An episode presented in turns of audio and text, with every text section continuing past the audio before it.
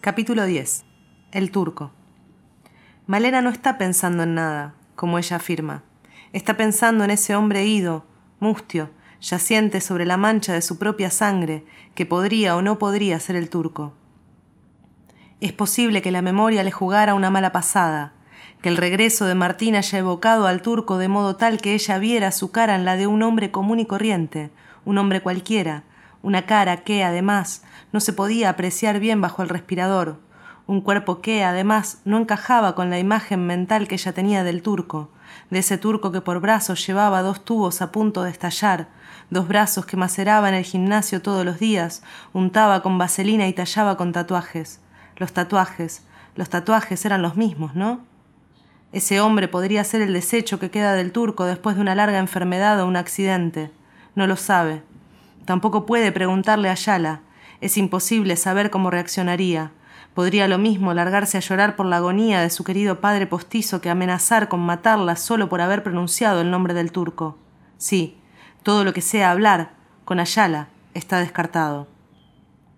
En cambio, sí tiene ganas de contarle a Manolo, que ahora bebe de la botella de agua y acto seguido se acomoda en la cama, hojeando noticias en el celular, llamando al sueño sí tiene ganas de contarle a él, aunque no logra hacerse con la entereza suficiente para enunciar en voz alta el relato que repasa y repasa en su cabeza y que empieza por contar quién es el turco y cómo lo conoció, un tiempo después de haber estado con Martín.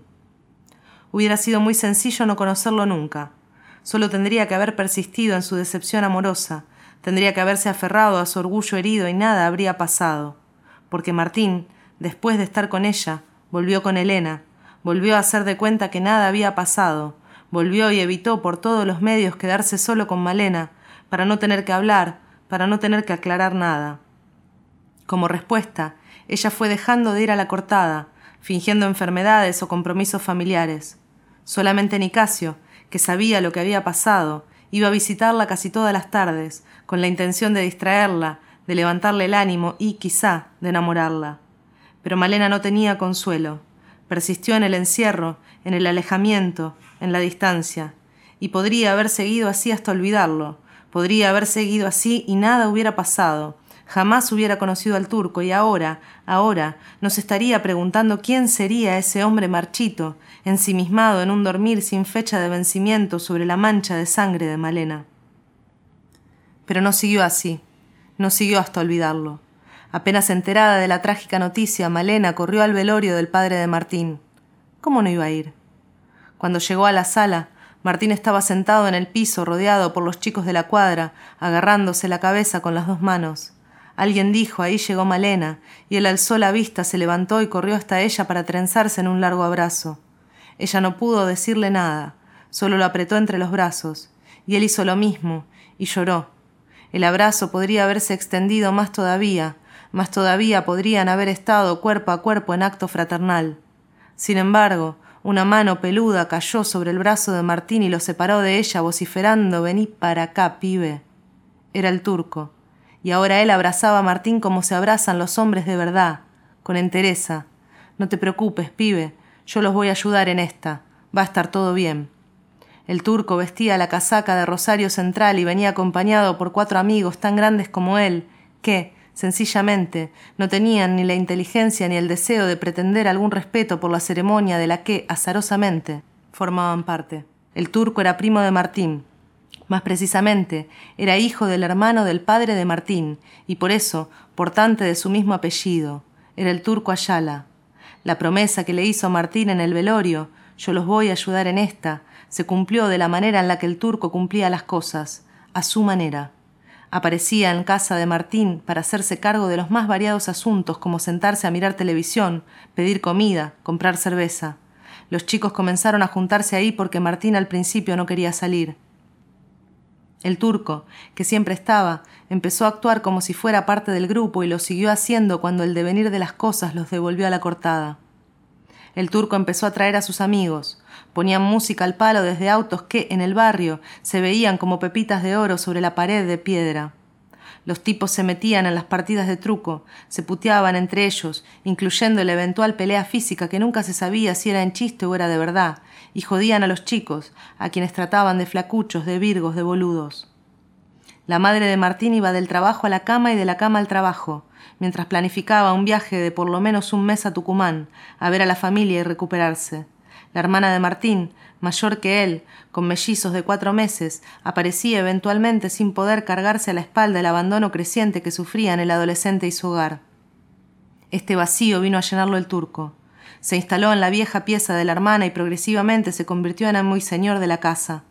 Pagó una mucama, Llamó gente para hacer arreglos, puso a todos los chicos de la cuadra a cortar los yuyos del jardín y organizó asados y otras comilonas. Martín, progresivamente, empezó a admirar y a imitar a su primo. Empezó a ir a la cancha con él y sus amigos, sin falta, sin perderse un partido. A veces viajaba con ellos cuando jugaban de visitantes.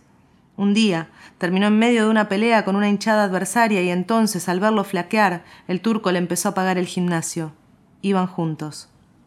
El turco no era ningún adolescente, aunque actuaba como un mono adolescente con navaja. Lo de la navaja era literal. Se la pasaba burgándose las encías o las uñas con el artefacto de origen suizo que, decía, se lo había regalado Diego Maradona. Habrá tenido, piensa Malena, unos treinta años, y con esos treinta años quería que Malena fuera su novia y lo decía todo el tiempo, delante de quien sea, si ella se ponía algún perfume, el tipo le clavaba la nariz en el cuello y aspiraba como si allí hubiera una línea de cocaína. Después clamaba, con esa forma de hablar ansiosa que suelda las palabras entre sí lo bien que olía Malena. Lo clamaba para que escuchen todos. Si ella se sentaba, él se sentaba al lado. Si ella se iba, la acompañaba a la casa, y cada vez que podía hablarle a solas le decía algo sobre sus piernazas, le comentaba que lo volvía loco el lomazo que tenía, le preguntaba de qué color es la tanga cuyos bordes tensos se notaban a través de la tela de la pollera. Malena, en realidad, no usaba tanga, pero tenía la cola grande y las bombachas normales se le entangaban. Ella rechazaba estas aproximaciones como se le ocurría que podía hacerlo, con silencios, con excusas, con algún empujón más bien espasmódico cada vez que él se ponía un poco toquetón. También recurrió a Martín, una vez lo cruzó solo por la calle y lo frenó para hablar. Él quiso evitar la conversación y ella, ya cansada, lo cortó en seco. Mira, no me interesa lo que pasó entre nosotros. No voy a hablar de eso. Quiero hablar de tu primo. ¿Le podés decir que me deje un poco tranquila? No lo soporto. El turco es buen tipo, no lo hace por molestar. Pero a mí me molesta. ¿Le podés decir, por favor? Yo no me animo, pero vos tenés confianza. Sí, está bien, se lo voy a mencionar, pero decíselo como algo tuyo, ¿sí? Como que te das cuenta que me molesta, no le digas que te lo pedí. Me parece que estás exagerando un poco, pero bueno, si vos querés se lo digo como cosa mía. Se ve que Martín algo hizo, porque las próximas semanas el turco empezó a actuar como si Malena no existiera y, en cambio, concentraba su atención en unas chicas más grandes que traían a la cortada a sus amigos. En este interín, las cosas volvieron un poco a la normalidad. Martín dejó de evitarla y ella se concentró en restablecer su amistad con él, empezando por agradecerle las gestiones para librarla de su primo. Volvieron las partidas de truco, las salidas, las charlas a solas. Incluso él volvió a invitarla a la casa a comer un par de veces, aunque no pasó nada y menos con el pesado del turco en los alrededores. Lo importante es que Martín la invitaba. Ella también lo invitó a comer a la casa un par de veces. Descubrió que era una buena forma de frenar los gritos, los platos rotos, los llantos y obligar a los padres a tratarse civilizadamente. Así terminó invitando a todos los pibes de la cuadra y su casa se convirtió rápidamente en el lugar de reunión. Valía la pena estarse un poco sin cerveza y cigarrillos, a cambio de no tener que aguantar al grupo de treintañeros subdesarrollados que le habían copado la parada y que, naturalmente, no serían bienvenidos por los padres de Malena. A todos les parecía lo mejor, a todos menos a Martín, que cada vez que podía decía para ir a la cortada. Manolo ya ronca al lado de ella. La oportunidad para contarle está perdida. Pasó demasiado tiempo repasando la historia. Incluso pasó demasiado tiempo repasando el preámbulo de la historia, cosa que quizá no tiene ningún sentido contar. Y ahora Manolo duerme. Por eso no tiene gollete seguir pensando, seguir reconstruyendo los pormenores. Mejor le vendría echarse a dormir como él, terminar de curarse de esta gripe que la queja y que siente que va a empeorar después de esta tarde que pasó y en la cual ella, en vez de descansar, acabó en el trío más inquietante en el que le había tocado estar. Bien le haría terminar con esta manía de remover el pasado. Antes que contar a Manolo todo esto, tiene que charlar con él sobre cómo resolver su situación laboral. Ya no aguanta la colchonería, va a volverse loca ahí. Tiene que volver al plan original que habían delineado con él hacía un tiempo Tiene que pedirle que cumpla con lo prometido, que tome más trabajos de traducción, provisoriamente. Quizá ella pueda ayudarlo, con el inglés por lo menos lo podría ayudar.